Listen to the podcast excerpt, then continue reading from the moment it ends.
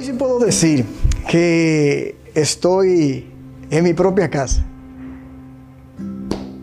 Papi, ¿cómo te sientes? Te ánimo, Yo estoy también que estoy asustado porque ante esta pandemia y mantenerme vivo es un logro. No obstante, haber padecido cinco internamientos el pasado año. Pero estoy vivo, que es un logro, partiendo de la situación que vive hoy la humanidad. Así es. Si nos evocamos a tu niñez, ¿qué podrías contarnos de cuál fue la, niñez de Ramón Antonio Veras y en qué, en qué ámbito se desarrolló? Si no hubiera sido por la formación que yo adquirí en mi juventud, tal vez, quizás, quién sabe cuál hubiera sido mi comportamiento. Porque el origen social mío, el nacimiento, fue sumamente difícil, amargo, doloroso, con muchas limitaciones. Sin embargo, nada de eso lo he arrastrado. He vivido mentalmente tranquilo, con el convencimiento de que las etapas pasadas mentalmente hay que superarlas y vivir el presente. He tenido la dicha de contar con personas que pueden hablar de mí en cada coyuntura de mi existencia. Por ejemplo, tú me has preguntado de mi origen y yo digo, en Santiago conoce mi origen, chilote llenas. ¿Por qué? Nos criamos juntos, fuimos vecinos, comí de la mano de su madre y de su padre, me siento ser parte de esa familia.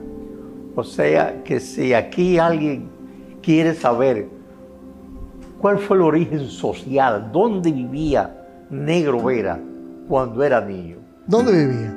Yo vivía donde hoy está en, lo, en Santiago, el local del Partido Reformista. Ahí había un hoyo. Al lado del cementerio. Al lado del cementerio. Eso era un hoyo y por el frente le pasaba una cañada. Ahí nací yo. Ah, eso, es ya entrando a Pueblo Nuevo. Pueblo Nuevo quedaba detrás. Detrás. Eso luego fue la parte de del frente del Congo. Claro. Yo nací ahí, en un, frente a una cañada en un hoyo. ¿Cuántos hermanos? Hermanos, somos por todos cinco. Tres hembras y dos varones. Este, una vida sumamente dura, comiendo a veces. Basta con decirte que para mi madre poder vivir ahí fue necesario que prácticamente le alquilara el seno al nieto del dueño de la casa para que nos dejaran vivir ahí. Mi mamá estaba recientemente parida de mi hermana, Monina, y daba mucha leche. Y el dueño de un rancho que quedaba ahí tenía un nieto que su, que su madre no daba leche. Y para que mamá le diera la teta, nos dejaron vivir ahí. Con el agravante de que después que el muchacho no quiso la teta, el dueño de la casa nos sacó de la casa. Ajá, o sea que no fue agradecido. O sea, eso forma parte de la vida. Cuando yo me veo hoy, Jordi, teniendo la posibilidad de usar la camisa que yo quiera, nueva, y los zapatos nuevos que yo quiera, y yo saber que mi niñez nunca me puso una ropa nueva. Mi madre lavaba y planchaba en algunas casas de Santiago. Y la ropa que dejaban los niños de esa casa, esa era la que yo usaba. Yo recuerdo siempre, mi mamá lavaba y planchaba en la casa de la familia de Coquito. De Miguel, el, de Miguel El, el, hijo de tiempo, que era de aduanas. El, de aduana. Ahí mi mamá lavaba y planchaba. Y la ropa que dejaba, no Coquito, no Miguel el hermano.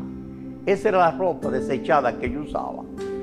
para por, eso, por, la feliz. por eso la ficción suya, la afición tuya por las camisas. Ah, yo, yo, yo la camisa de hoy, hoy, la camisa yo la disfruto. La camisa bonita y la busco lamentablemente la pandemia no deja usar hoy camisas bonitas ni comprarla tampoco. Eh, ¿Cómo fue la... Pero siempre te digo, Jordi, siempre descansé la vida en que yo creía que estudiando y trabajando yo podía salir adelante. Tú te supones, Jordi, lo que es en la década del 40 yo moverme por la calle del sol con una caja de limpiabota en la tarde y un paquete de periódico debajo del brazo por la mañana vendiéndolo. Y hoy yo moverme por la calle del sol en un carro cero millas. Claro, por, eso es que yo digo que la vida me ha dado más que lo que yo le pedí. Porque yo no le pedí tanto. Hay una anécdota a propósito de, a propósito de ropa que se refiere a bautizo. Había, había una insistencia de que había que ir con un tipo de ropa. ¿Cuál fue la situación que se dio con eso? De la ropa, en mi niñez recuerdo dos capítulos. Primero, a mi mamá le regalaron un traje de marino, una belleza que ya el niño de la casa no lo, no lo iba a utilizar. Y mamá me lo puso a mí.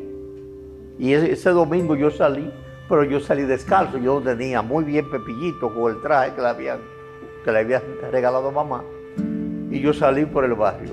Y cuando un amigo mío que le decíamos Julito Camiguama me vio, dijo, ¡ay! Ahí viene el negro con un relevo, pero descalzo me dio, me dio vergüenza y me fui a la casa. Y mamá me dice, ¿y por qué regresaste tan, rápido? Digo yo, mamá, que Julito se puso a decir que yo andaba con un relevo de calcio. Eso es muy envidioso. ¿Relevo qué es? Con una ropa usada. Con una ropa usada, un relevo. Sí. La otra fue que a mi hermana recién fallecida, Mercedes María, y a mí nos bautizaron juntos el 25 de diciembre de 1946.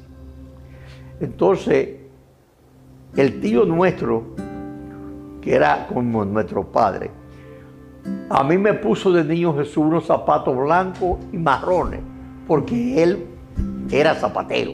Y me puso de niño Jesús unos zapatos porque me iban a bautizar el 25 de diciembre, de mi, día de mi cumpleaños.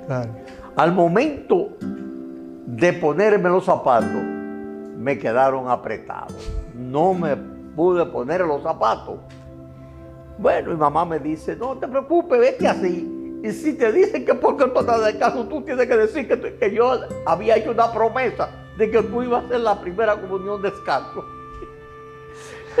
Eso me pasó a mí. ¿Qué, recuerdo de, en esa parte de esa niñez? ¿De qué manera influyó eh, tu madre Idalia en, los primeros años? Mamá ejerció una influencia determinante en, la conducta mía. Y darle a ver a mi mamá y Manuel ver a su hermano, mi tío, casi mi padre, formaron mi temperamento.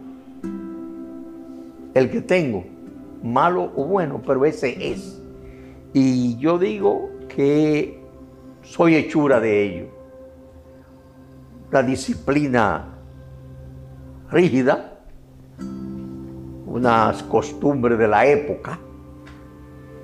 Este, tengo palabras que nunca le he olvidado. Por ejemplo, la mentira la detesto. Porque. ¿Por, alguna razón? Sí, una, una, vez yo me fui, yo salí de mi casa para la escuela. Y un amigo, no, vamos para, vamos, vámonos para el yaque, para el río a, nadar. Y nos fuimos para el río. Y cuando yo llegué, antes, cuando tú no ibas a la escuela, te mandaban un aviso. Jordi no vino a la escuela.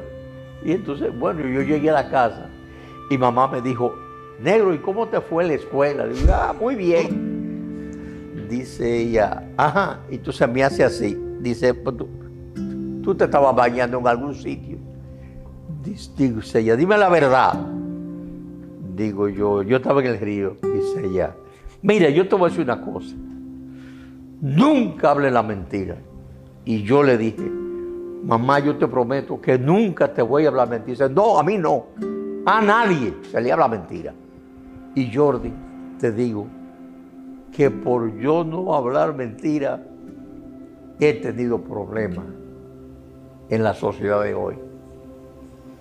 Recuerdo que en el año 1965 fui detenido aquí en Santiago, en la etapa de la guerra de abril, y me hacían dos acusaciones. De las dos, yo dije, una no sé, y de la otra sé, pero no voy a decir. La segunda era que me estaban investigando porque de, la policía decía que yo tenía en Santiago un mimeógrafo que era donde se tiraba la propaganda del movimiento constitucionalista. Ciertamente yo sabía dónde estaba el mimeógrafo, pero yo le dije, yo no lo voy a decir. Entonces me dice un sargento, pero dile que tú no salió. No, no, no, yo sé dónde está, pero yo no voy a decir.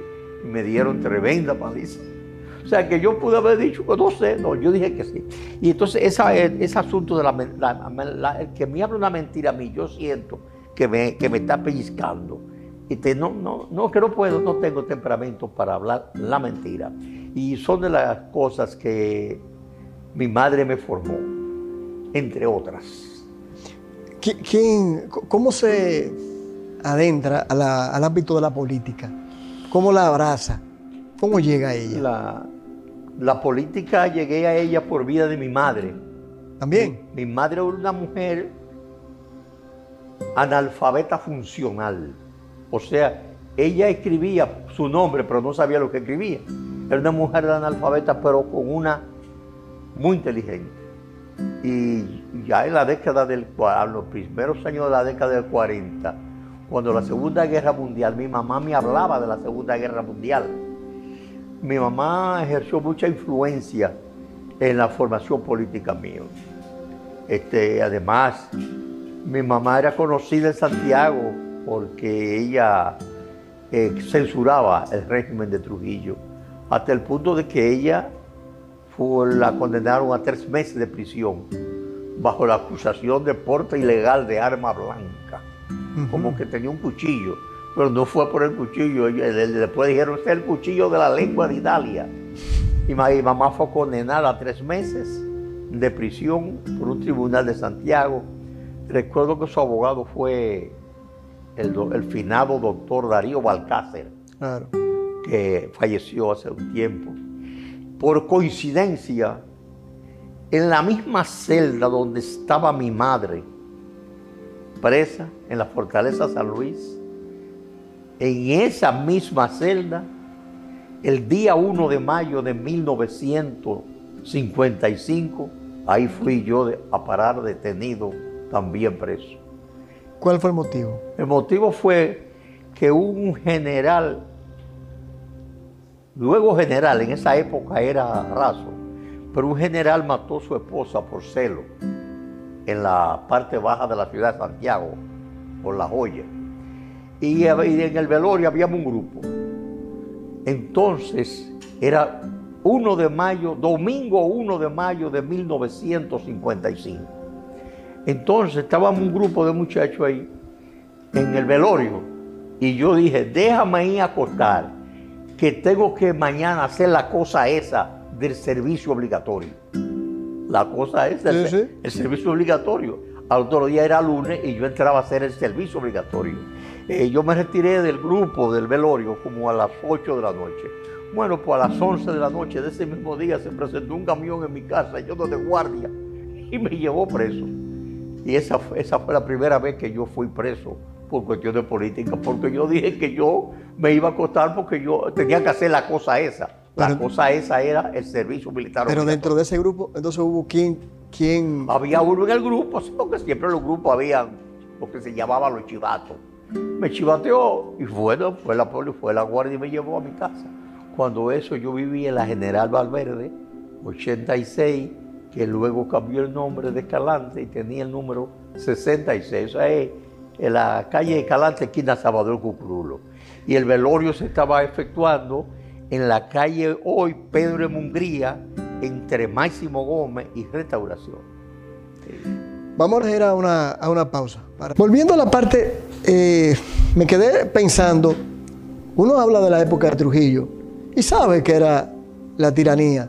Eh, quizás muchas de las generaciones que nos, están viendo ahora tienen la oportunidad de hacerlo. Quizás no tienen la imaginación de lo que era esa, esa época. Cuando hablabas de que no fuiste a la escuela, pero de alguna manera ese sistema tenía la posibilidad de saber qué niño o niña no iba a la escuela en el sistema educativo. ¿Qué cosas como esas podemos mencionar que eran positivas dentro del régimen de Trujillo sin tener que llevar a cabo o de entrar en decir que se está lavando un régimen eh, de, El sistema educativo que comenzó aquí con el sistema ostosiano excelente. Trujillo lo cambió y lo adaptó a su, a su régimen. Pero el recuerdo que tengo del sistema educativo de la época de mi niñez es excelente, con profesores brillantes, amorosos, de buena formación, este, con muchas condiciones humanas, con una calidez este, completa. O sea, la escuela era la prolongación de tu casa. ¿Qué, ha pasado? Que, la, que no ya en referencia al aspecto político, sino qué ha pasado con, entonces en esta parte social del, de la sociedad dominicana. que entre, esa, entre esa época, que es la tuya, y la que hoy tenemos. Son dos épocas diferentes, enmarcadas en dos modelos económico y social totalmente opuestos. La sociedad dominicana de hoy y la de ayer no se pueden comparar. La conducta del ciudadano pasado no es la del presente. La sociedad dominicana de hoy ha entrado en una etapa de descomposición en el orden ético, moral, social, etc. Son dos sociedades completamente. ¿Cuáles serían las, causas, ¿cuál serían las causas? Eh, quizás eh, una, una, deuda histórica a nivel de, del fenómeno de la corrupción, impunidad, mal ejemplo. Eh, la, forma, la, la formación educativa, las costumbres, este, la economía, las ideas sociales, todo eso influye. Este, ya, la, escuela de hoy no es la de ayer, la formación es la misma. Eh, ya no, se, ya no se le reclama al ciudadano la formación cívica, la conducta ciudadana, no se le reclama el comportamiento de ayer al hombre, a la mujer. Es, una sociedad totalmente distinta. Y el hombre de hoy, la mujer de hoy, no son los mismos de ayer. No es que el de ayer sea mejor ni peor, sino de conducta diferente. Y eso se ve aquí, eh, hoy en la República Dominicana, en el medio social están presentes diferentes generaciones que actúan, se comportan de manera distintas, una frente a la otra, en la palabra dada, en los ofrecimientos, en la forma de proceder, en el trato. Todo eso ha cambiado. Pero esa es la realidad, lamentablemente. La sociedad dominicana de hoy está en una etapa de descomposición ética y moral y social y cada día más agrietada, que se manifiesta en la familia y en la sociedad entera. ¿Qué, solución le podemos ver? En los marcos de este ordenamiento económico y social no hay solución, porque la conducta, las normas de esta sociedad están regidas por el mismo sistema. El sistema es que determina el comportamiento de la sociedad. Una sociedad es una expresión de las ideas que genera esa sociedad. Y la sociedad dominicana de hoy está generando ideas que para otros pueden ser excelentes, pero para mi generación y para muchas personas son nefastas. ¿Cómo podemos, eh, cómo nos puede explicar, o cómo, cómo nos puedes explicar el hecho de que ya saliendo de la niñez, te vinculas a la política desde joven, como ya dijiste, por la motivación de tu madre. ¿Cómo abrazas entonces la profesión? ¿Cómo llevas la política con la profesión de abogado? Antes, si tú tenías la idea de ser ingeniero, tenías que hacerte bachiller en, en ciencias físicas y matemáticas. Si tú pensabas ser abogado, tenías que estudiar ciencias sociales. Y si querías ser médico, tenías que estudiar ciencias naturales. O sea, tú, eh, uno de los tres. Yo tenía la posibilidad de ser médico, ingeniero o abogado, porque en mi época yo hice los tres bachilleratos, que no era común. De cada mil lo hacía un estudiante, hacía los tres bachilleratos. Pero yo me vi en la necesidad de estudiar porque no de hacer los tres bachilleratos porque no tenía posibilidad económica de ir a la única universidad que existía en el país. Entonces, para no perder el tiempo, estudié, me hice mecanógrafo, contador mercantil, taquígrafo, bachiller en ciencias físicas y matemáticas, bachiller en ciencias físicas y naturales y bachiller en ciencias sociales.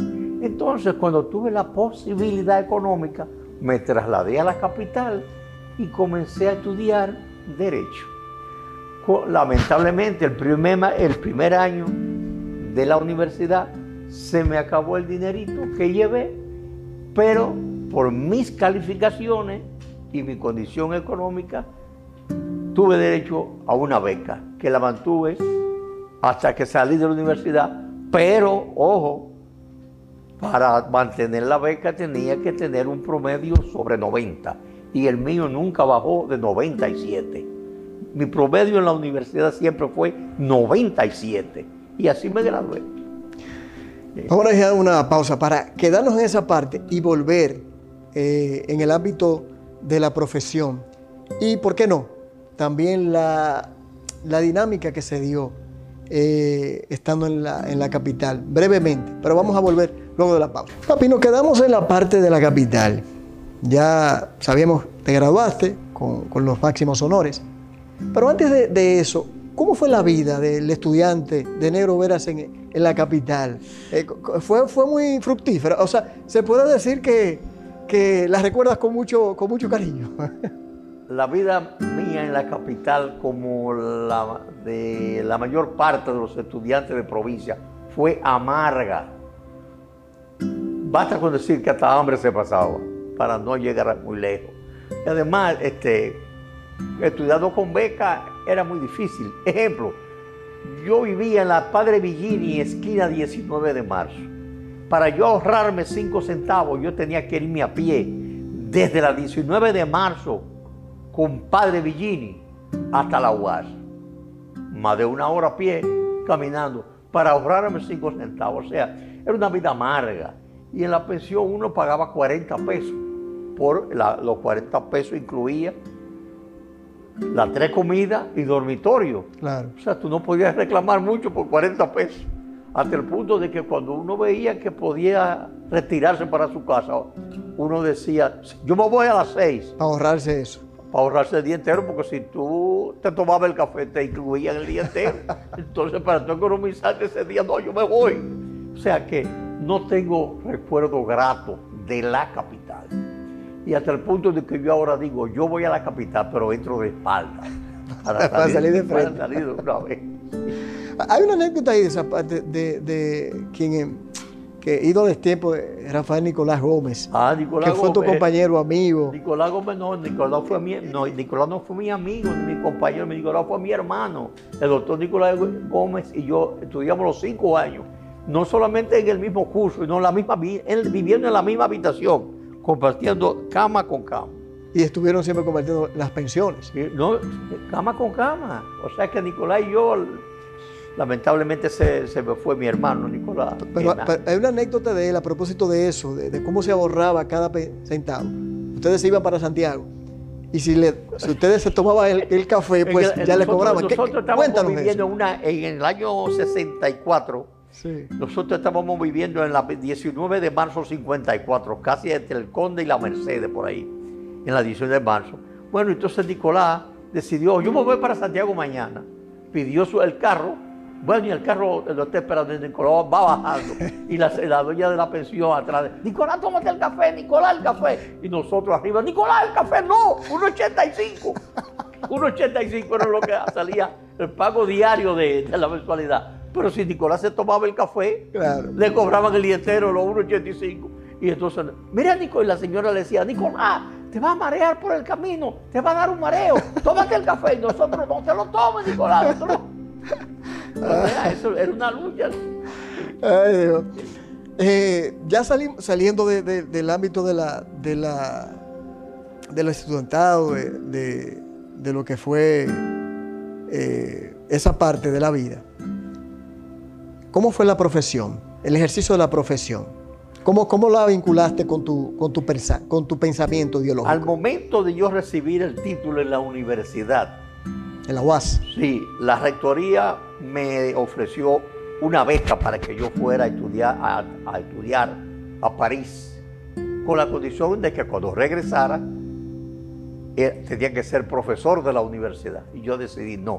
Yo renuncié a la beca que yo tenía derecho, que me la había ganado por mis calificaciones. Yo opté por venir a Santiago a ejercer la profesión. Y coincidió que yo, yo recibí el título de doctor de Derecho en febrero de 1967. Pero ya un año antes, ya Balaguer estaba en el gobierno, en el gobierno de los 12 años, que fue un gobierno de típico corte terrorista. Entonces, una de dos, o yo me dedico simplemente a criarlo a ustedes, a mis hijos, a ser un ciudadano que va y ejerce su derecho al voto, o enfrentar la situación ligar mi ejercicio profesional con la lucha por las libertades públicas. Y yo lo hice. Eso, eso yo pagué la consecuencia. No fue, que, no fue que el gobierno de Balaguer fue malo conmigo, ni no, no, no, que me, dio la respuesta que yo le daba. Yo viví en los tribunales impugnando los expedientes que preparaba el régimen contra, los, contra sus adversarios. Los, los presos políticos. Con los presos políticos y yo lo defendí. Y entonces eso eso me, llevó consecuencias. Consecuencias. Durante los 12 años yo fui a la cárcel 16 veces. Este, el primero de mayo de 1972 la policía me tiró de la segunda planta del edificio de un. Depositó, depositó mi cuerpo en el baúl de un carro de la policía y después me llevó a la morgue como un muerto. Y allá tu mamá y, Salvador Joel Blanco fueron. Ah, pero negro está vivo. O sea, toda esa cosa la pasé porque en los tribunales yo enfrentaba los expedientes que se preparaban contra los presos políticos. Cuando hablas que se preparaban, eh, ¿cuál sería un ejemplo de una preparación de un expediente contra un preso político? Ah, una anécdota. Le, ponía que el, el, detenido declaró que yo maté a fulano, tal y tal, y que yo puse una bomba. En bute, te podían afirmar el, expediente a palo. Entonces tú tenías en el tribunal como abogado que demostrar todo eso. Por ejemplo, este, aquí se acostumbraba a ponerle una granada, eh, portador de una granada. y, nosotros, los, nosotros los abogados descubrimos que era la misma granada. ¿Y qué hicimos? La marcamos la granada para probar que era la misma que la policía ponía en todos los tribunales. Aquí hay un grupo de abogados en el país, muchos que todavía viven, llámese Julio Aníbal Suárez. Que fue juez de la Suprema. Que fue juez de la Suprema, brillante, un modelo de juez. Virgilio Bello Rosa. Oh, sí, procurador. Abraham Bautista y un alto dirigente. O sea, Abel Rodríguez del Orbe. O sea, aquí hay muchísimos abogados que andábamos detrás de los. con Abel, con Abelito. Abel Rodríguez del Orbe. ¿Ustedes dos eh, estuvieron vinculados en algún momento con el caso de Orlando? bueno, Abel Rodríguez del Orbe y yo fuimos los que interrumpimos la prescripción del caso Orlando Martínez para que el caso de Orlando no, no, prescribiera. Abel Rodríguez del Orbe y yo, a nombre de la mamá y el papá de Orlando, presentamos una querella contra todos los que, lo, que fueron acusados y condenados. Y contra otros más que lo sacaron del expediente. Lo oh, sacaron del expediente. Y lo voy a dejar ahí por ahora para no mover cosas. Porque hay algunos que han fallecido. Y los muertos yo los respeto. O sea, nosotros no fuimos por este, a, defender los presos políticos para hacernos la vida. No, no, no. Nosotros cumplimos un deber.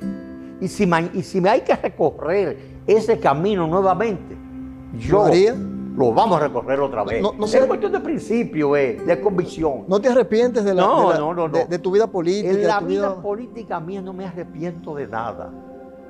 He tenido mis aciertos y mis desaciertos, pero Siempre he procedido tratando de ser, tratando de ser coherente y cumplir con mi deber, con un deber que no le tengo que pasar recibo a esta sociedad. Ni se lo he pasado nunca, ni se lo voy a pasar, porque si no se lo pasé ayer, me queda menos tiempo que el que me ha pasado. ¿Qué eh, eh, en poco tiempo, ¿qué supuso la figura de, de mami eh, tus hijos, ya tu vida como abuelo y tus amigos? Bueno, de yo no tengo queja de mi familia. Tu mamá, una mujer excepcional, excepcional, valiente, hermosa, buena. Eh, fue, cómplice, bueno, cómplice en el buen sentido de la palabra. Cómplice nacional e internacional porque desde los, de, los, actos, de las acciones de tu madre en el extranjero, en los movimientos de solidaridad con los luchadores por la liberación de los países del tercer mundo, tu mamá tiene un espacio. Pero ella se lo llevó para la tumba y yo me lo llevaré también. No hay que pasar balance de eso, pero ella fue esa mujer.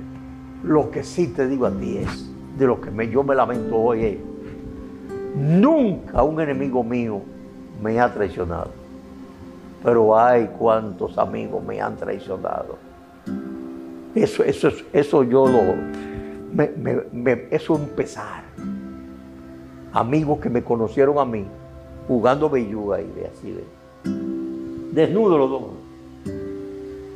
Y hoy me han traicionado. Ah, que digo, oye bien, nunca un enemigo me ha hecho daño. Eso es un dolor fuerte. ¿Eh? Eso es un dolor fuerte. Oh, claro que sí, sí, sí. sí. Pero no, no, no le tengo rencores, le tengo pena. Pena porque personas que tú duraste 70, 80 años conociéndola y un día, y, esta basura es la, la, que yo traté, pero así es. En un minuto,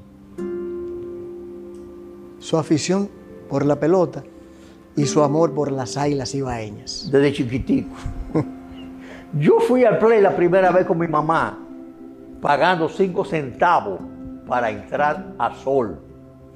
Y luego terminé viendo las águilas jugar porque yo le cargaba una batería y la sirena que tocaba Coco en el, séptimo inning para animar a las águilas. O sea, yo, yo puedo decir que yo soy aguilucho desde chiquitico, pero analizo la pelota objetivamente. No, no me ciego. No como fanático. No, yo, yo soy un fanático, pero yo también soy, yo analizo la, pelota. Este, eh, sé cuando mi equipo es débil y sé cuando mi equipo es fuerte, cuando está en buenas condiciones, cuando puede vencer y cuando puede ser vencido. ¿Cuál es el campeonato que más recuerda? ¿O, cuál es el momento que más recuerda? Que, que se, se es lo de muchos que las águilas no, le, lo han brindado. Pero el que más puede a rápido recordar. Que, el, cero, el cero de Tecurbe. ¿De quién Tecolbi? De quién Tecurbe. Eso fue histórico. ¿Cómo fue eso? A lo metieron a relevar para, para, que, para garantizar el juego. Y llenó la base enseñado. Pam, pam, pam. Tres. Esto es histórico. ¿Y algún honrón eh, memorable? Los dos honrones de Díaz Stewart para inaugurar el Estadio Cibao. Por el center field. Dos honrones. Díaz Stewart. ¿Y, alguno de, un activo? Por ejemplo, Chilote. Chilote. A Chilote lo vi yo darle tres honrones en San Pedro de Macorís. Entre ellos a Jay Richard, un señor corpulento de unos siete pies. Y Chilote le dio tres honrones en un juego. Chilote era un bateador de largo metraje, como su hermano Nelson Llena. Y finalmente, ¿qué, le, qué le evoca Miguel Guelo Diloné? Diloné cambió la pelota dominicana, sacó la ficción del batazo largo por el juego pequeño. Para mí, Miguel Guelo Diloné es el pelotero más electrizante que ha tenido la pelota en la República Dominicana en toda su historia. Y tengo la satisfacción de que el día que a Miguel Guelo Diloné le retiraron el número uno, el fanático que le correspondió hablar fue a mí y lo hice con mucho gusto. Bueno, la verdad que ha sido una, una gran satisfacción esta primera parte de la, entrevista que hemos tenido eh, de esta semana. Eh, quedan algunos temas importantes, de fechas importantes, que ya lo trataremos en una segunda parte, precisamente hablando contigo. Pero en esto me quedo con muchas, con muchas reflexiones y yo creo y yo estoy seguro que mucha gente también así lo hará. Así que agradezco esta primera parte y nos vemos para la segunda. Prometido.